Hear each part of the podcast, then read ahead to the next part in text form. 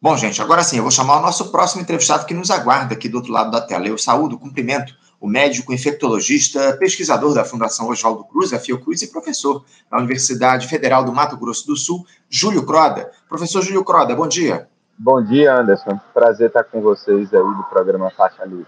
Prazer é nosso recebê-lo aqui pela primeira vez no Faixa Livre, Júlio. Muito obrigado por ter aceitado ao nosso convite para a gente falar a respeito de uma data importantíssima, porque hoje, Júlio, 17 de outubro, é celebrado aqui no nosso país o Dia Nacional da Vacinação. Uma data que foi criada para conscientização a respeito da importância da imunização. Aliás, o Brasil tem um dos maiores e mais completos programas de imunização do mundo. O Programa Nacional de Imunizações, o PNI, completou 50 anos no mês de setembro, Júlio, que é um orgulho para nós brasileiros. Só que, infelizmente, nós tivemos aí um enorme retrocesso ao longo dos anos de gestão Bolsonaro por conta do negacionismo defendido pelo ex-presidente, que não investiu em vacinas durante um dos períodos mais graves da história, produzindo um verdadeiro morticínio diante da pandemia de Covid-19. Hoje, com o presidente Lula, o Júlio, no cargo máximo, o cenário começa a mudar de alguma forma, mas é justamente sobre isso que eu queria te ouvir. Uh, há o que comemorar nesse Dia Nacional da Vacinação em 2023, Júlio. Como é que você observa o cenário diante dessa gestão que está colocada no Palácio do Planalto? Anderson, é, eu acredito que a gente retoma o protagonismo do Programa Nacional de Imunização depois desses anos é, de um apoio que não foi efetivo para as campanhas de vacinação. É, isso, isso foi a primeira vez que aconteceu na história do país. Nem durante a época dos militares aconteceu é, de um presidente é, não apoiar uma ampla campanha de vacinação num momento tão crítico. É, a gente pode se lembrar, na época da ditadura, tinha é, operações específicas para atingir populações mais vulneráveis, indígenas, o exército ajudava nas campanhas de vacinação. Então, assim, a gente tem que entender que a vacina ela está além de partidos políticos de direita e de esquerda. Talvez é uma das três, é, na verdade, intervenções de saúde pública que mudaram a história da humanidade. A gente tem as vacinas, os antibióticos e água limpa. Foi as três principais intervenções que fizeram com que diminuísse a mortalidade infantil e aumentasse nossa expectativa de vida. Então, a gente tem a todo momento combater o negacionismo, combater o movimento anti-vacina e apoiar a vacinação, porque o custo por vacina é muito baixo e o impacto que ela traz é, em toda a sociedade é enorme. É isso, é isso. O custo é baixíssimo e o impacto em relação à saúde dos brasileiros é enorme. Como eu citei aqui, o Programa Nacional de Imunizações é um dos mais respeitados em todo o mundo. Agora, o, o Júlio, como é que anda o, o cenário da imunização aqui no Brasil a partir da posse do novo governo e também desse Ministério da Saúde, hoje comandado pela Nízia Trindade, que é também da Fiocruz, foi presidente da Fiocruz ao longo dos últimos anos. Só para lembrar aqui para os nossos espectadores, o Júlio, em 2021, ou seja, dois anos atrás, o Brasil atingia o menor nível de cobertura vacinal em 20 anos, duas décadas. E não só em relação ao coronavírus, né? Ou seja, é, a situação está tá mais clara, tá, tá clara do que é mais do que grave. As ações do Ministério da Saúde nesse momento, Júlio, elas estão mudando um pouco esse quadro em relação à cobertura vacinal no nosso país?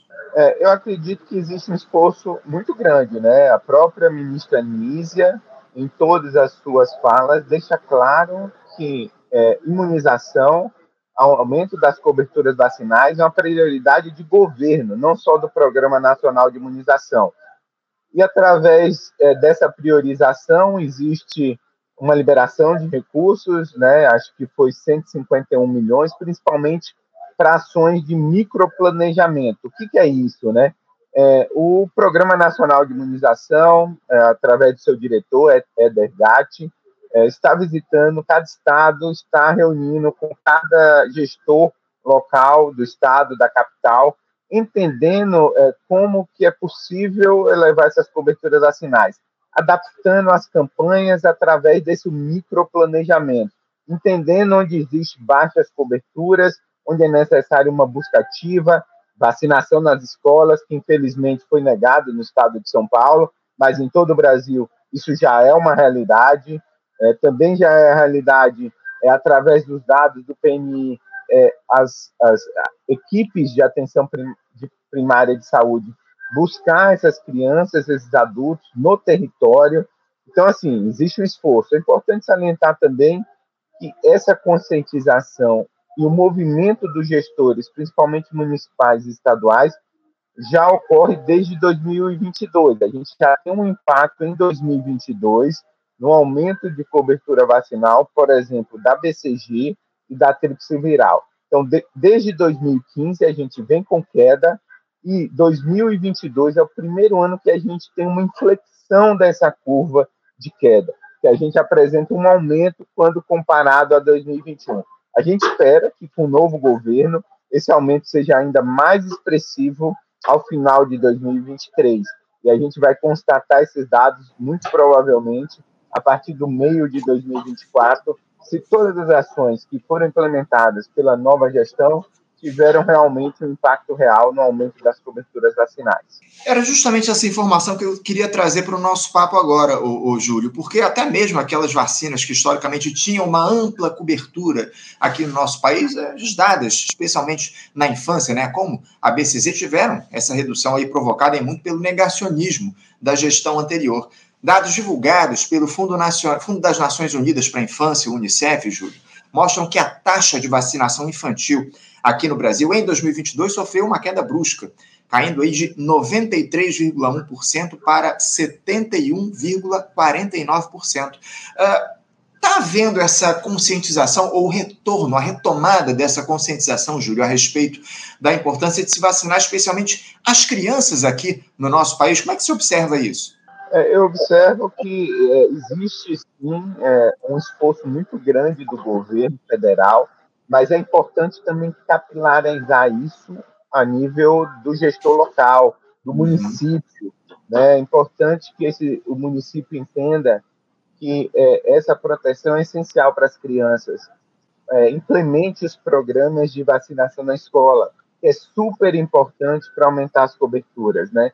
A gente sabe que é, é, esses programas de checagem de cartão vacinal na escola, eles aumentam a cobertura vacinal. Além disso, é importante que todo médico, em qualquer momento de atendimento, reveja o cartão vacinal dessa pessoa. Eventualmente, uma gestante que vai numa consulta pré-natal, uma criança que está indo no pediatra, é, um idoso que vai na atenção primária para o controle da diabetes e da hipertensão todo momento é uma oportunidade para checagem das vacinas e recomendação. A gente tem estudos que mostram que quando um profissional de saúde recomenda a vacinação, quando o médico recomenda a vacinação, a chance dessa pessoa vacinar aumenta em 85%. Então é importante também que os profissionais de saúde façam uma adesão maciça a, a essa uh, campanha de vacinação e recomende o seu paciente a comparecer à unidade de saúde. Sem dúvida, sem dúvida, é fundamental a participação dos profissionais de saúde nesse, nesse esforço coletivo em relação à vacinação aqui no nosso país. Agora, o Júlio, o, o PNI, o Programa Nacional de Imunizações, é, ele, ele tem problemas na tua avaliação? É, há gargalos aí que ainda precisam ser corrigidos no PNI no Brasil atualmente, Júlio? Sim, é um programa que tem 50 anos, né? E infelizmente o investimento foi é, reduzido ao longo dos anos, né? E a gente precisa modernizar o Programa Nacional de Imunização, principalmente na informação.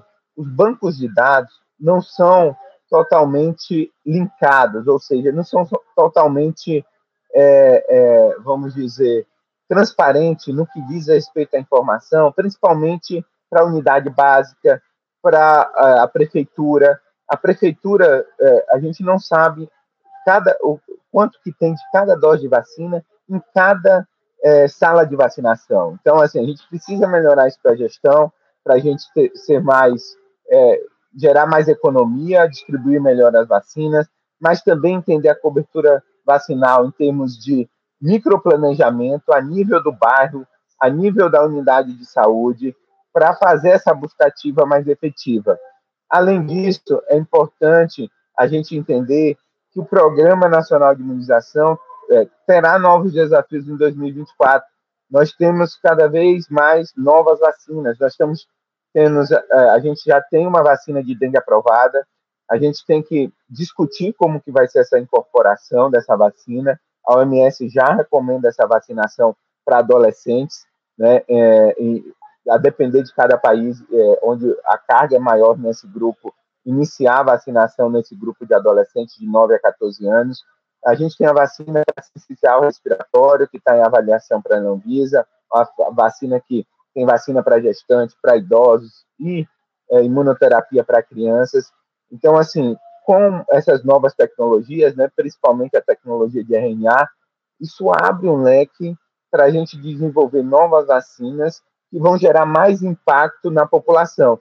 E é importante o Ministério da Saúde estar atento para isso e destinar recursos para a incorporação também dessas novas vacinas. Como a gente comentou, né?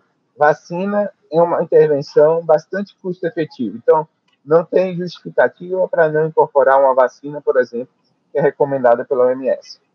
É isso, não há, não há qualquer tipo de justificativa nesse sentido. O, o, o Júlio, como é que o governo Lula é, ele pode resolver todas essas questões que estão colocadas em relação não só à vacinação, mas à própria saúde, num cenário de total desvalorização dos pesquisadores, dos profissionais de saúde aqui no nosso país? Aliás, amanhã, inclusive, é o dia do médico, né? A gente vai tratar desse, desse tema aqui da, na, no dia de amanhã no nosso programa, uma entrevista com a professora Lígia Bahia. É, mas é, como é que o, governo consegue lidar com isso? É, essa, a resolução desses problemas estão colocados passa também por uma maior valorização dos profissionais de saúde aqui no nosso país? Sim, da ciência, dos profissionais de saúde, né? É importante a gente entender, né, que é, nesse mundo né, das redes sociais, a polarização é frequente, né? É, isso, de alguma forma, é, as notícias sensacionalistas geram muito, muitos compartilhamentos, muitos likes, é, mas é fonte de desinformação, né? E a gente tem que combater isso. Então, é, trabalhar com profissionais especializados nisso, trabalhar uma nova forma de comunicação para atingir todos os públicos, principalmente o público que eventualmente isso se torna cada vez mais comum, consome informação apenas através das redes sociais. Então, combater isso não é fácil, é necessário entender esses algoritmos, é necessário entender como levar essa mensagem, como fazer essa mensagem ser compartilhada nesses grupos de WhatsApp, nas redes sociais. Então, é uma tarefa dura, a gente ainda está se adaptando como sociedade é, nesse sentido. A gente tem um impacto enorme, a gente teve um impacto enorme no Covid-19. Os Estados Unidos, por exemplo, é o país que teve maior número de óbitos, um país rico, com acesso à vacina, com acesso à tecnologia, com ciência de ponta. Então, é importante entender que a comunicação e a comunicação efetiva faz parte de uma estratégia de valorização da ciência, de valorização das vacinas de aumento das coberturas vacinais. É importante, sim, essa valorização, é importante, sim, a gente, de alguma forma, se adaptar a essa nova realidade de comunicação.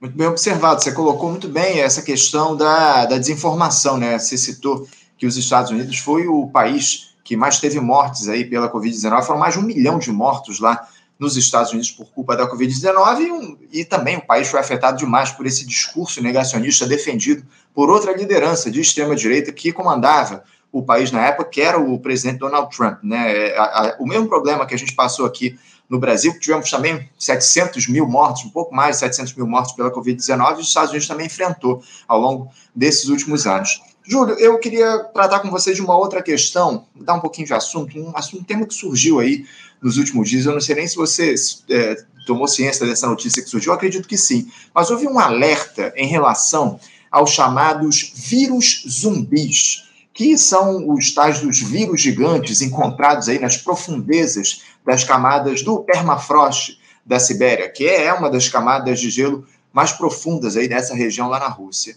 É, com o aquecimento global, alguns especialistas, o, Júlio, têm, têm dito que essa camada de gelo ela está se derretendo e esses vírus que estão lá é, adormecidos, eles podem de alguma forma serem despertos por conta desse derretimento do permafrost. permafrost. É, já até cientistas, inclusive, dispostos a estudar esse tema de maneira mais intensa. Você tem informações, ô Júlio, a respeito dessa, desses vírus zumbis, se eles podem ser considerados um perigo real, uma ameaça para a humanidade ao longo dos próximos anos?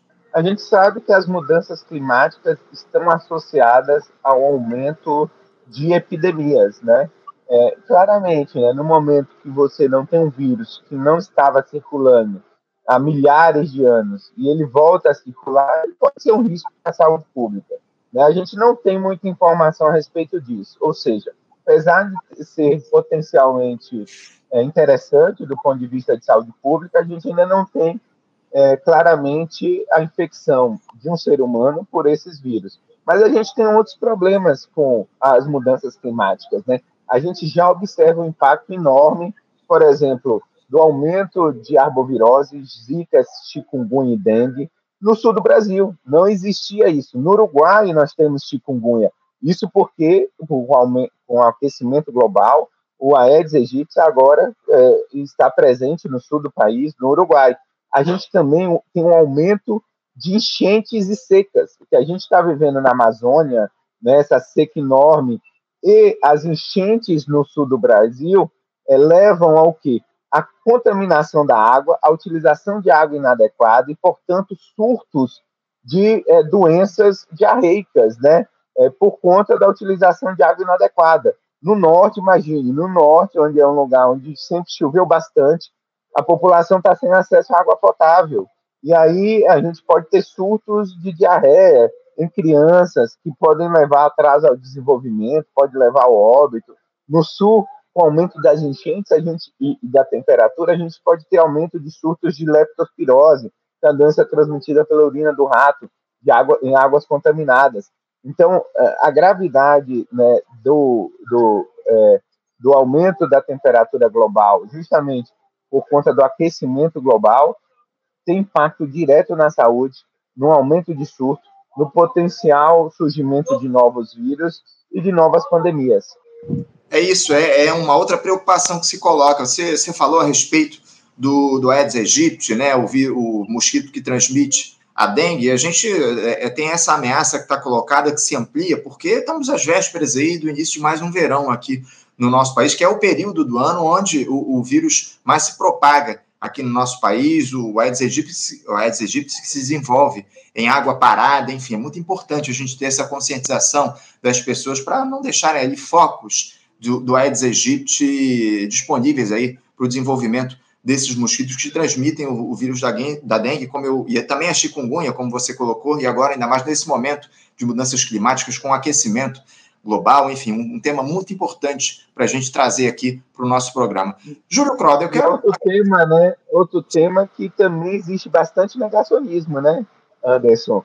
É, e, é, a vacina, pessoas dizendo que não existe aquecimento global, que não que isso não é uma realidade. Então, assim, valorizar a ciência, entender quem está é, passando essa informação, se ele tem condição de falar sobre esse tema, sempre é, qualificar sua fonte quando você repassar uma notícia é, entender se essa fonte é adequada ou não para transmitir aquela informação.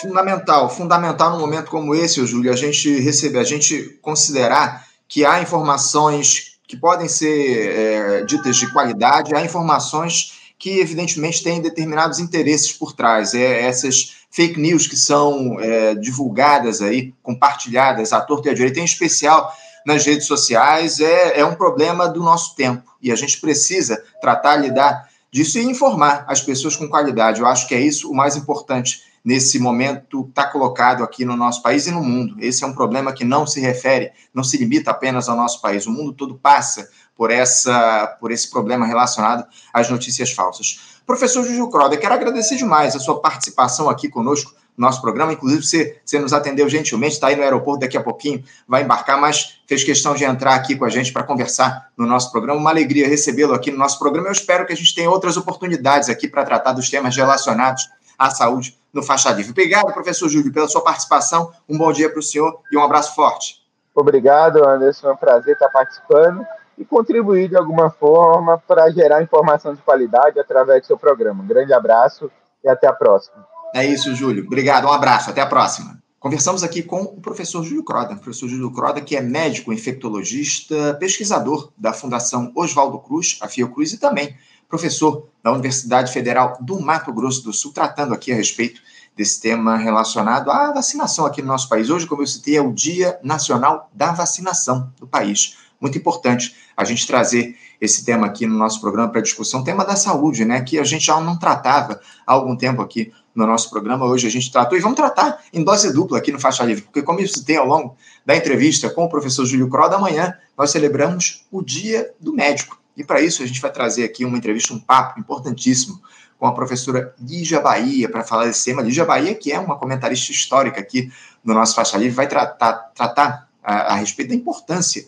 da, do médico aqui no nosso país, o cenário da saúde a partir dessa gestão do presidente Lula. Enfim, um tema muito importante para a gente tratar aqui no Faixa Livre ao longo é, do dia de amanhã, na entrevista que a gente vai fazer com a professora Lígia Bahia no nosso programa.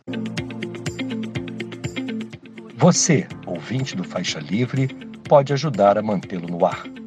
Faça sua contribuição diretamente na conta do Banco Itaú, agência 6157, conta corrente 99360 dígito 8. Esta conta encontra-se em nome do Sindicato dos Professores do Município do Rio de Janeiro e região, o Simpro Rio, uma das nossas entidades patrocinadoras, mas seus recursos são destinados exclusivamente para o financiamento do nosso programa. Você pode fazer sua doação de qualquer valor, utilizando também a nossa chave Pix, que é ouvinte@programafaixalivre.com.br. Sua contribuição é fundamental para a manutenção desta trincheira progressista no ar.